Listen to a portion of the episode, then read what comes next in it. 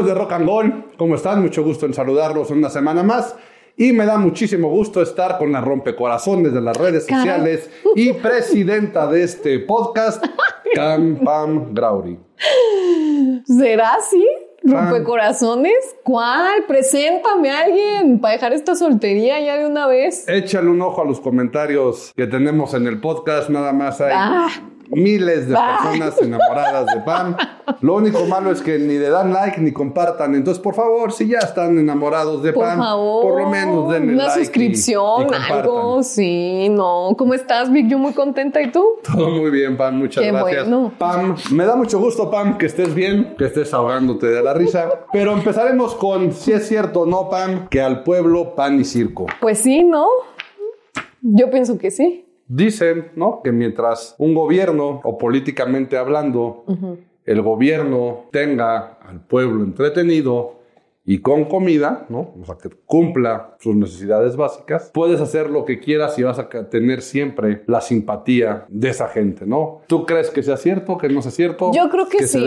No, yo creo que sí, totalmente. Siempre va a estar muy ligado el mundo del entretenimiento con política. totalmente. ¿no? Siempre. Ya hemos visto aquí y en algún capítulo hablamos de cómo estaba íntimamente ligado, pero primero el del deporte con el del entretenimiento. Y cómo siempre ha estado de la mano las parejas que se han hecho de estos dos mundos de entretenimiento, pero ahora entra un tercero, que es el de la política.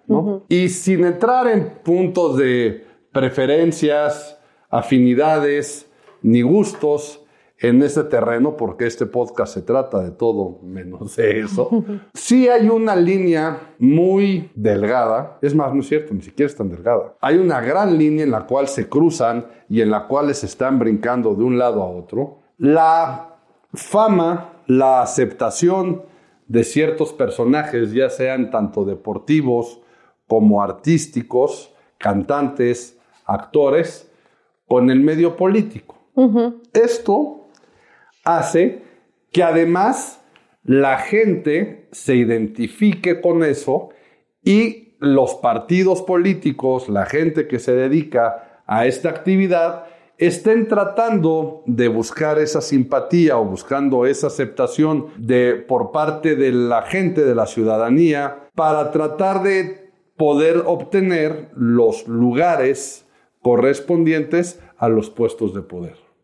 Claro, pues sí que vemos siempre en campañas conciertos, que contratan a algún artista de moda para algún meeting. Eh, pues sí, para las campañas ya, ya hasta los influencers están involucrados en las campañas políticas. Sí, este año nos toca, es año este electoral. Es año electoral, justamente. Aquí en el país, en México, es año electoral y seguramente nos vamos a enfrentar o vamos a ver muchísimas de estas cosas, ¿no? Oye, pero desde la historia, ¿cuántos expresidentes no se han relacionado con actrices? ¿Cuántas veces los mismos políticos que ya esto se ha visto más en el México moderno, agarran a alguna persona del entretenimiento para ser su pareja y a, pues sí, crear más simpatía con el pueblo, con el populacho, ¿no? Me fascina, Pam, me fascina, me fascina, me fascina, me fascina.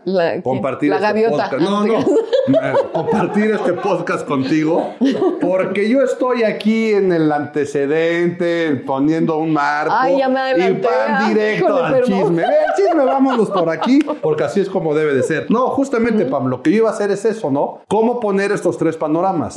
La gente que utiliza el medio del entretenimiento como una forma para entretener al pueblo, para darle ese entretenimiento a la ciudadanía, o a los que van a ser gobernados en su momento como un medio de entretenimiento para decir, ah, tal persona me trajo o tal partido me trajo a este artista, por lo tanto lo quiero. Por un lado, como hay gente que se dedica a la política, que se relaciona, como bien lo dices, con gente del mundo del entretenimiento para catapultar y para hacer más cercana su imagen a la gente que está gobernando o que quiere gobernar. Y por el otro lado, gente del medio del entretenimiento que, brinca claro. a la política, ¿no? Y que también son utilizados algunos por gusto, otros por, vamos a decirle, aspiraciones económicas y evidentemente por los partidos para poder llegar a ganar esa elección, de sacar ventaja de la popularidad de esa persona del entretenimiento para ponerlo. Entonces, en este último punto, hasta se abren otras dos vertientes. A los que utilizan para que su fama los lleve a ocupar ese puesto de poder y que el que más gana sea el partido. Y los que realmente por convicción se dedican a la política y brincan del mundo del entretenimiento a la política. Entonces, como ya pude terminar con mi planteamiento, entremos, entremos de lleno a esta parte que decías. Para ver, empezaste con ese ejemplo. Ejemplo de cómo se van relacionando personas en poderes políticos o en puestos de poder con personas del medio del entretenimiento. Pues sí, o sea, lo hemos visto, no es algo nuevo, o sea, creo que es algo que ya tiene bastante tiempo, te digo, sí, como en el México más como moderno, ¿no? Que será de los setentas para acá, que ha habido como, pues ese intercambio. A lo mejor intercambio, a lo mejor porque pues sí se presta, ¿no? Mujeres hermosas, mujeres atractivas, con gente en posiciones de poder, con mucha posición económica que casi siempre se le ha relacionado hacia el político, ¿no? Poder, dinero. O sea, son como características de lo que uno piensa cuando escuchas la palabra político pero siento que eso ya está tan evolucionado en este momento. ¿Sabes quién me llama mucho la atención? Mariana Rodríguez. Creo que ese es un caso de estudio como un fenómeno político de mercadotecnia muy actual y creo que lo que está haciendo ella va a ser lo que va a suceder en los próximos años que ya no tanto van a ser artistas, sino influencers, que los partidos políticos, que los políticos se van a acercar a ellos y van a ser los nuevos candidatos. Sí, puede ser que haya una tendencia para que eso suceda, ¿no? El nivel de popularidad que pueden tener ciertas personalidades, en este caso, como bien dices, ya del medio de las redes sociales, ¿no? O sea, sí, hija, tú artistas, o sea. A lo mejor ya están dando ese brinco, ¿no? Pero, por ejemplo, mira, regresando un poquito con lo que empezaste, en el capítulo de la semana pasada, en el capítulo anterior, mencionaste el documental de Bellas de Noche. Ahí, la gran mayoría que son las que salen ahí son vedettes, vedettes. Todas están con Todas cuentan anécdotas que estaban siempre en los círculos más altos de poder principalmente político y de todo lo que les regalaban, les daban, le hacían y como bien dices, siempre ha estado ahí, ¿no? Siempre ha estado la figura, este, a nivel también internacional y es más, no nos vayamos más lejos. La pareja política artística más famosa que yo creo que ha existido, la de John F. Kennedy y Marilyn Monroe. Claro. ¿no? Totalmente. Pero fíjate que esa yo creo que se dio por consecuencia, no tanto por un tema de marketing, no tanto por un tema premeditado. Ah, no. No, a ver, pon tu punto. O sea, yo no digo que todo sea premeditado. No, ni tampoco. Pero están siempre íntimamente ligados. Sí, siempre íntimamente ligados, claro, sí. Ni por un tema como de interés, como muy superfluo. O sea, pienso que esas personas sí se gustaban realmente y por ser personas tan públicas, pues se dio, ¿no? Porque no en todas las situaciones, por ejemplo, en el caso de Marilyn, ya es que sean que andaba con los dos hermanos y había como que cosas ahí medias oscuras y nunca se dio a conocer así como abiertamente que era pareja de John F. Kennedy ni del hermano, ¿no? De quién realmente había sido pareja, más lo que vemos ahora como en los tiempos modernos que son ganchos, más bien como de mercadotecnia, ¿no? Pero sí, totalmente, siempre han estado ligados estos dos mundos de una u Porque además, en el caso de John F. Kennedy y Marilyn Monroe, hay un chorro de mitos. Muchos. Hay un chorro de historias. que la mató, que... O que si estaba embarazada y también, este, también tuvo ah, que ver este, eso para que no estuviera o dejara de estar. Pero siempre han estado ahí, o sea, siempre, siempre, siempre el poder político con el mundo del entretenimiento, principalmente en este caso, si son hombres dedicados a la política, con mujeres que se dedican al entretenimiento, por supuesto que puede haber otros casos, ¿no? Por supuesto que ya en los tiempos que estamos viviendo ahorita, cada vez son más mujeres también las que están en puestos políticos y seguramente también por ahí luego podrán tener sus cacerías de talento artístico por ahí, ¿no? No estoy diciendo no lo exime, pero a través de la historia, como en su mayoría han sido hombres políticos con mujeres artistas, por eso hago esta relación, ¿no? Entonces, por ese lado de cuestiones sentimentales o cuestiones que sean planeadas, ¿no?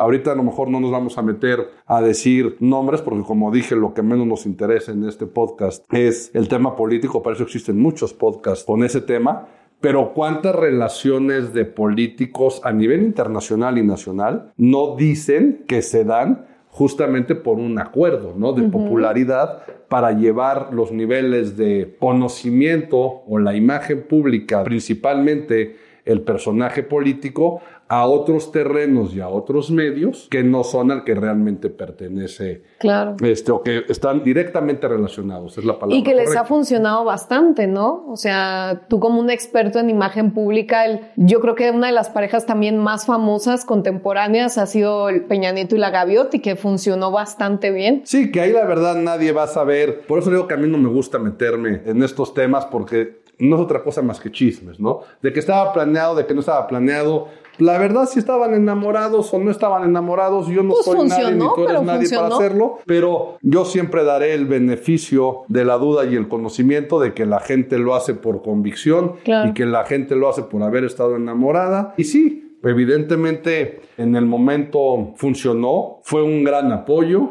¿no?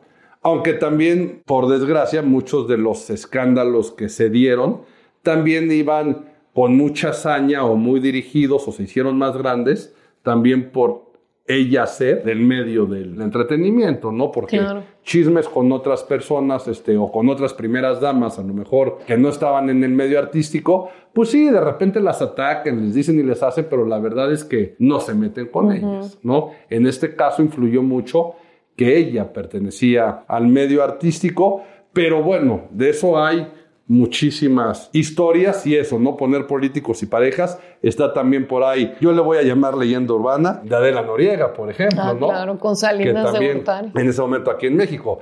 Quién sabe si habría sido cierto o no. Y también haciendo un poco de referencia al capítulo anterior, pues ella dónde estará ahorita. Claro. O sea, porque estaba justamente en su pico de fama y demás y este desapareció. Repito, no me voy a meter en el tema de qué es cierto o no es cierto, pero estos nada más son ejemplos de cómo ha ido relacionado. Pasemos, Pam, a la parte de utilizar a las figuras públicas como una estrategia de, para un partido o para una campaña, que eso también es otra, ¿no? Mencionamos, por ejemplo, los conciertos masivos. Los Oye, Claudia Chainbaum se ha lucido, ¿no? Hasta la Rosalía trajo. Eso ya es una práctica muy común, ¿no? Este, en todos los sexenios hemos Oye, no, pero, pero la Rosalía, el grupo, ¿cómo se llama? Es el del grupo firme. O sea, creo que es una estrategia, la verdad. Hubo quien ya trajo a Paul McCartney. ¿Quién, oye? Está también. En ella también? No, no, en, el gobierno de la Ciudad de México también en algún ¿A poco? Pero gratis. Paul McCartney ya estuvo en el Zócalo. Si no me equivoco, y aquí sí, por favor, ayúdenme, Roger Waters también creo que tocó en el Zócalo gratis. Lo más chistoso es que estas cosas sí a la gente le gustan, pero le gustan para votar por el candidato pues que claro, ¿no? Evidentemente. Ahora sí que el pan y el circo. Es una estrategia de propaganda, ¿no? Y, y como bien dice ahorita que fue como empezamos, al pueblo pan y circo. Ahorita ni me digas, no, ok, la Rosalía está bien, pero Roger Waters, Paul McCartney, hubo un concierto que los que más ha tenido jale en el Zócalo y que fue de los primeros récords de asistencia, el de Café Tacuba, por ah, ejemplo, los Jaifanes también. Entonces. Bueno, pero a los chavitos de ahora, que les, que les pongas a ese grupo firme, la Rosalía, ahí ya te estás ganando el voto joven, que ese, también, que ese es bien difícil de ganarte. Es el que es muy difícil y aparte es el final, al final del camino es el que se puede llegar a arriesgar más claro. por votar por algo diferente, por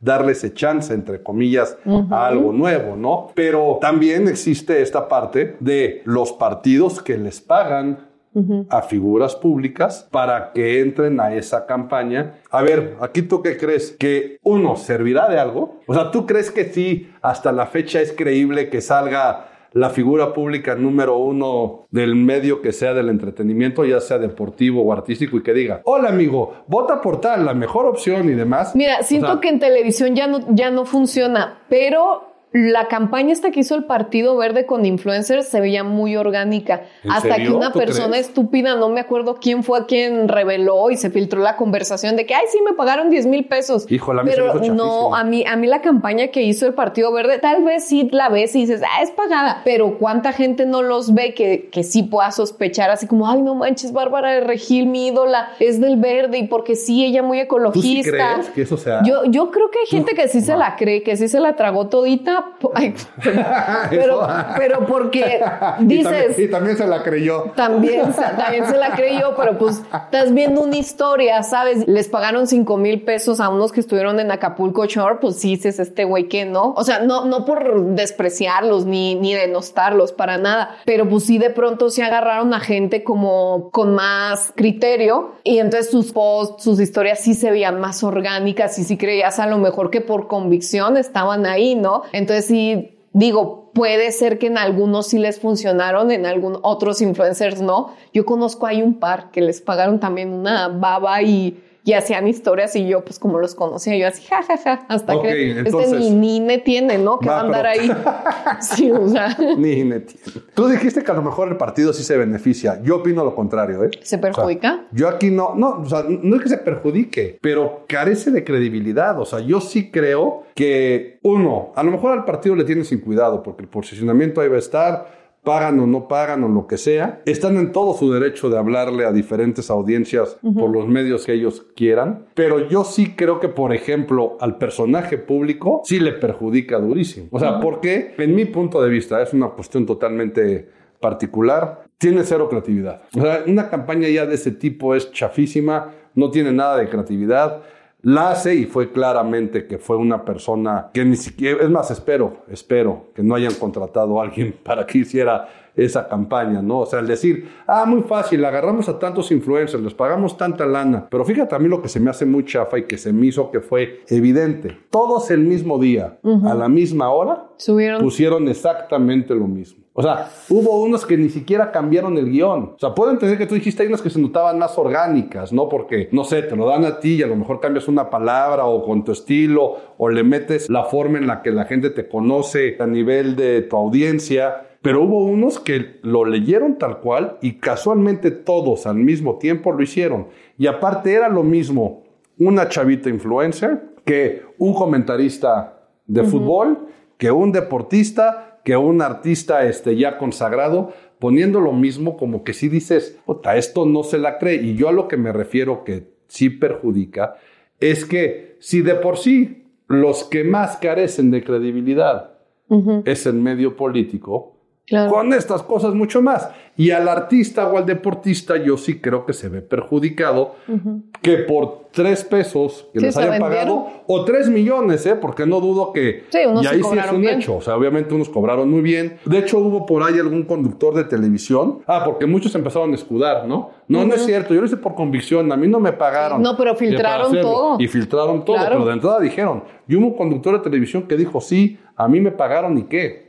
Y lo dijo tal cual, ¿eh? Yo a esto me dedico, sí me pagaron eso, y a eso me dedico y yo anuncio lo que me digan. Está bien. Sí, claro. No, o sea, está bien. El claro, fue derecho, lo dijo y demás. Pero también ya con los demás o con nosotros, si dices, ¿qué necesidad tienes de estarte vendiendo por algo que aparte, lo que voy a decir, no sé si haya pasado o no, pero que no dudes que alguno ni siquiera haya votado. No, no, y de, seguramente así pasó. Te y digo, por el partido, ¿eh? ni siquiera fueron a votar. Ni, ni siquiera, fueron a votar, ni les interesa, es lo peor de todo, que ni siquiera les interesa. Pero yo como lo veo, estoy segura que todos nuestros escuchas tienen un criterio distinto, un criterio pues más objetivo. Y tú estás dando tu punto de vista desde tu inteligencia y tu criterio. Obviamente que a ti, no, pero obviamente que a ti te parece una estrategia pésima, chafísima y un poco estúpida, ¿no? Es, si sube lo mismo al, mismo horario. Pero imagínate, Vic, o sea, ellos le quisieron llegar a un público que vea a Bárbara de Regil, que vea a estos influencers, que pues en su mayoría es gente muy joven, que no, o sea, ahorita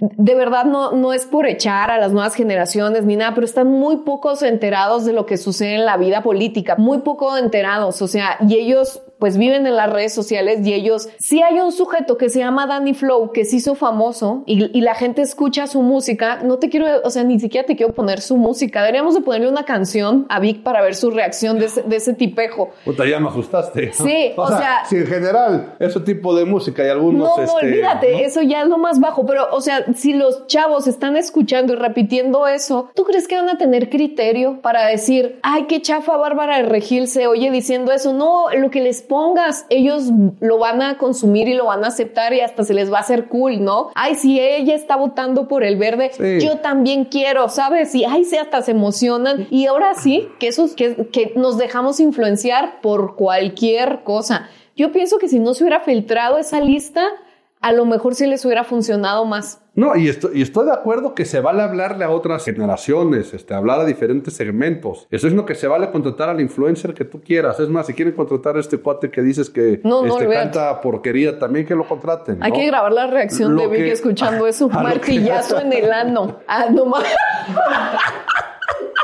¿En serio dice eso? Sí, así se llama su canción. Híjole, qué triste. Ay, no, no, no, es terrible. Qué triste. Y ya que estamos hablando ahorita de esto, me cae. No, no, no, estamos hablando justamente de lo que dice la canción, pero sí se merecen unos cuantos, sí se merecen unos cuantos los que aceptan que eso se publique. O sea, eso tiene que tener un apoyo de, aunque sean izquierdas independientes, ¿eh? pues tiene que tener apoyo de alguien. Y que esas personas, o sea, siempre lo he dicho, ¿no? En diferentes cosas. O sea, ¿quién es el que dice, sí está padre, sí es bueno, sí lo autoriza, sí lo publica y sí lo consume? O sea, hay una cadena de cinco o seis pasos de que no hay nadie con cabeza que diga, oye, eso no, ¿no? Entiendo que es negocio, ¿eh? Entiendo que hay que vender, entiendo que hay que hacer, pero sí está tristísimo que estén consumiendo ese tipo de letras y de canciones. Bueno, así de degenerado está el mundo. ¿Tú crees que van a tener eh, este cerebro para decir, ay, sí, qué fea campaña y qué chafa, seguro está vendida? De eso no se van a dar cuenta. Consumen todo, cualquier cosa. Sí, y aquí te lo digo yo como consultor en imagen pública y creador de estrategias. Puedes hacer exactamente una muy buena estrategia. Que se den, es más, que no se den ni cuenta de lo que les estás diciendo, pero de una manera mucho más creativa, más inteligente y que no te pongas en riesgo, o sea, en este caso como partido, que si tú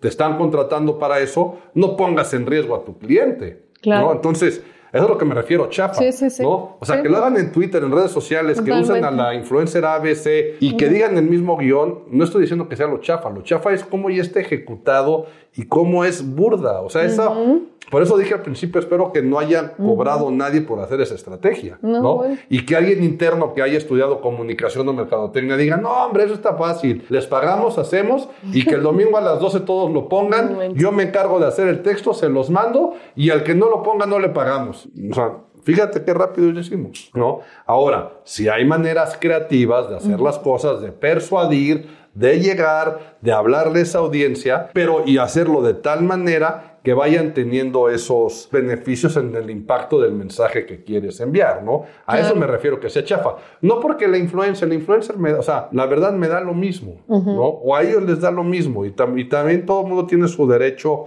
a consumir y dedicarse a lo que quiera. Claro. ¿no? somos nadie para estar diciendo si el contenido del influencer A o B es bueno o malo. Si ese es mi canal de comunicación por el que lo van a consumir, de hecho, pero como bien dices tú, de acuerdo al target que nos escucha o la audiencia que nos escucha, difícilmente alguno de estos influencers nos va a escuchar. Pero si nos está escuchando, si nos está escuchando, que le suba y que pare la oreja.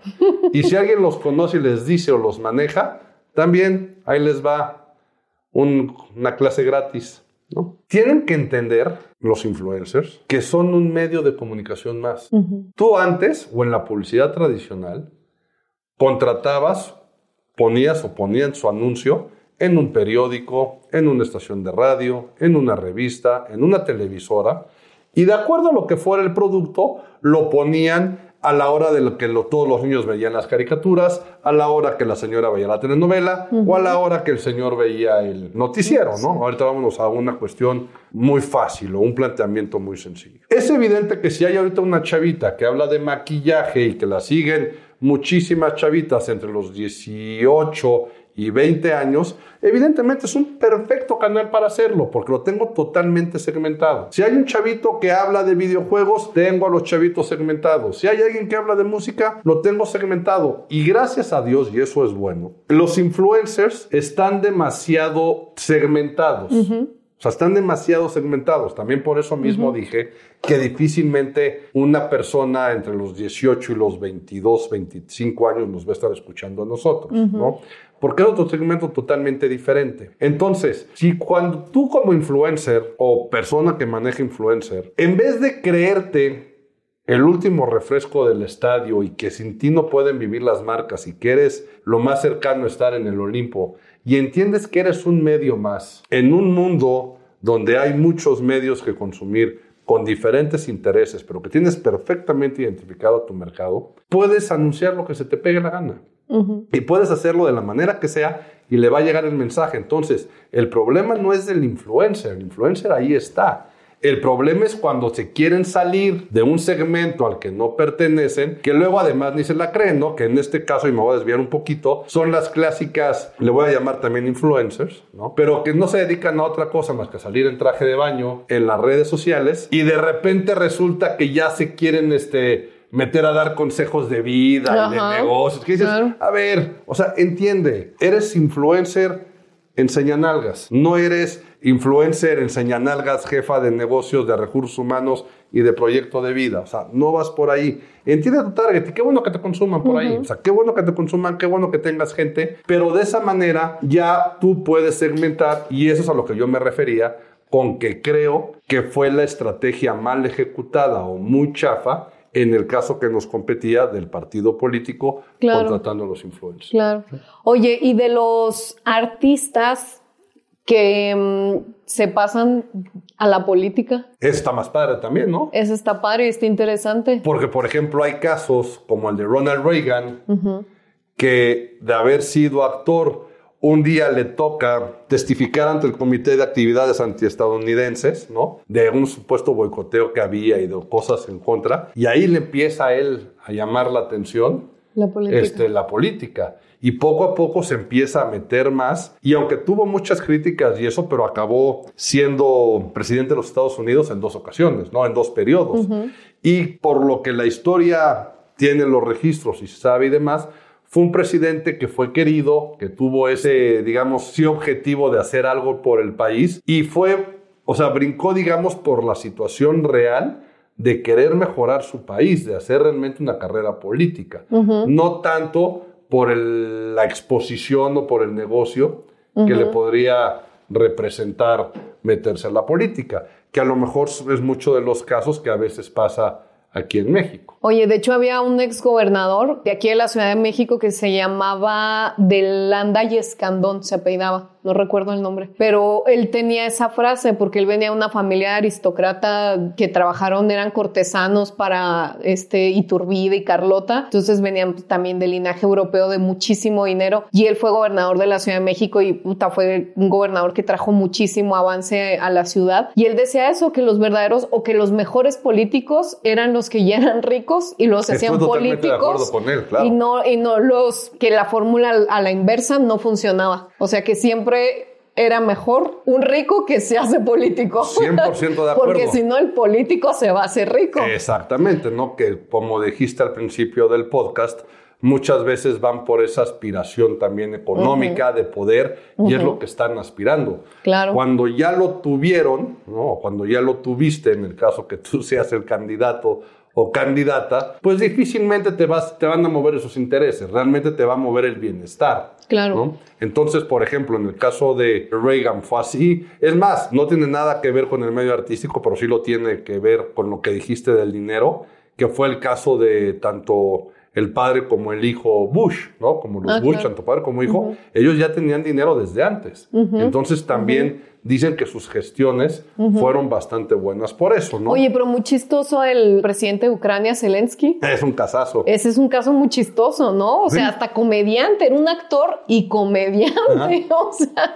no, no, no que le quite seriedad, ¿no? A su profesión, pero es muy chistoso porque él hace un, hace una serie de presidente y allá en Ucrania fue un boom, o sea, su personaje era un presidente, pero era una comedia. Y entonces lo empiezan a identificar mucho a él con este personaje, se hace extremadamente famoso y por consecuencia ya después realmente es el candidato, ¿no? Sí, candidato a la presidencia y lo más chistoso todavía es que gana sí, la presidencia. Y al partido lo, nombra como se llamaba, ah, sí, como se llamaba la serie, ¿no? Entonces, sí, es un caso también muy curioso pero también casos como otro caso, por ejemplo, es el de Schwarzenegger, ¿no? Siendo gobernador de, California, que él sí ahí tiene altibajos su gestión y lo que decía, ¿no? De hecho, le reventaron ahí el escándalo de que había tenido un hijo con la empleada doméstica que le ayudaba en su casa y demás. Y también dicen que nunca se llegó a desligar tanto del medio artístico y que también estaba mucho por la parte de tener más poder y de tener más exposición, ¿no? Que de por sí ya la tenía Schwarzenegger, pero tampoco era tan necesario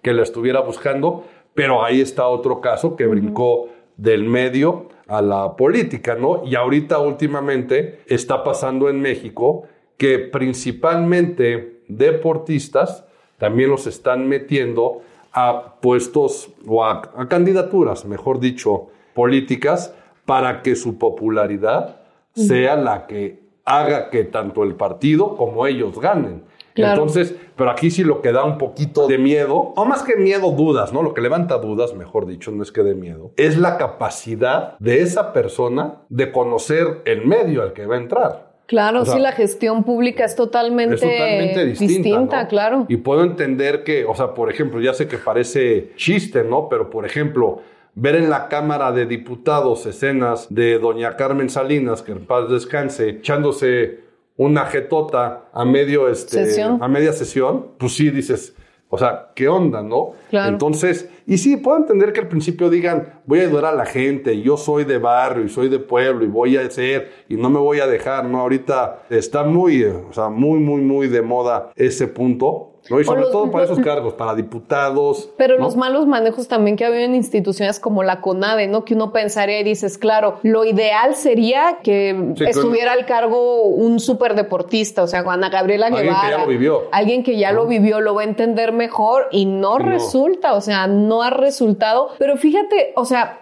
pienso yo que y más que resultar, aparte va para atrás. Exacto, va a retroceder. Justamente lo que se... O sea, y ella se quejó de eso, ¿eh? O sea, ella se quejó de falta de apoyo. Y ella se quejó de cómo tuvo que detener muchos de sus logros por méritos tanto propios como de apoyos externos. Y lo primero que hace, o de lo mucho, o, o de las muchas cosas que haces es quitar el apoyo a los deportistas, como que dices, oye, ¿qué onda? En lugar de gestionar más, ¿no? O sea, yo sí no existe el apoyo porque a lo mejor puede ser que el presupuesto esté reducido y siempre pasa eso con el presupuesto al arte y al deporte. Va pasando por muchas manos y ya la institución llegan tres pesos, ¿eh? Sí. Y bueno, ok, si sucede eso y a lo mejor no toda la responsabilidad recae en ella, yo lo gestionaría y lo lucharía y lo perrearía hasta conseguirlo, ¿sabes? que es mucha gente que está en, arte, en, cultura, en diferentes estados y lo luchan y lo pelean porque pues es gente como con mucha convicción, que yo pienso que sí de pronto puede funcionar. Y por ejemplo artistas que a lo mejor se van mucho para la Cámara de Diputados y quieren tener puestos ahí para el tema de, mm, pues sí, de arte en la Cámara de Diputados porque también pues se destina un presupuesto para cultura, para todo esto, han logrado, o sea, gente que a lo mejor no es famosa, pero eh, ha estado en el gremio, se mete y logran apoyos interesantes con Incine, todas estas instituciones que dan dinero para, para que se puedan hacer proyectos de cine, que haya fondos de cine interesantes, que se puedan repartir justamente, ¿sabes? Entonces creo que sí, de pronto sí puede funcionar como una persona que conozca el medio y que conozca y que entienda a lo mejor ambos mundos, ¿no? Un poquito. Es que eso, es lo que el, ideal dice. El ideal dice. decimos, o sea, que si ya lo viviste, estás ahí, conoces el medio, y tú ya lograste, y ya fuiste alguien, pues ve y lucha por eso. Pero también te das cuenta que no a fuerza el haber estado ahí quiere decir que tengas la capacidad, que también ya le hemos tocado ese tema en algunos otros capítulos, que una cosa es que te lo merezcas y otra cosa que sepas o que llegues y el otro lo sepas hacer, ¿no? Entonces, no por haber sido un gran clavadista, no por saber correr rapidísimo o haber pateado un balón y haber sido un gran futbolista, vas a ser un buen directivo o dirigente o gobernante. ¿no? O sea, no tiene absolutamente nada que ver y por lo general, y, con esto yo creo que podemos también empezar a concluir, que lo que realmente se busca es ocupar el poder gracias a la popularidad. Y es la forma como lo están usando y de que ha estado, está y seguirá estando íntimamente ligado el mundo del deporte y el entretenimiento con el ámbito político. ¿Por qué? Porque se necesitan mutuamente. Exacto, totalmente. Pueblo, pan y circo. Exactamente, al circo pan, al, circo pan y pueblo. Pan. no, no es cierto. Al pueblo pan y circo, a ver cómo nos va y iremos viendo. La verdad es que vamos a tener un añito o unos meses bastante buenos para poder analizar. Exacto. Y seguramente saldrán muchos más capítulos, Pam. Seguramente. Pues un gusto haber estado contigo, Vic. Igualmente contigo, Pam. Nos vemos en la próxima. Nos vemos en la próxima. Diles, por favor, que te sigan en tus redes sociales. En todas mis redes sociales como Pamela Grauri. A mí como Víctor Gordo AF, igual en todas las redes sociales. Sigan a Rock and Roll, escuchen el podcast, compártanlo y dale like. Nos vemos la próxima semana.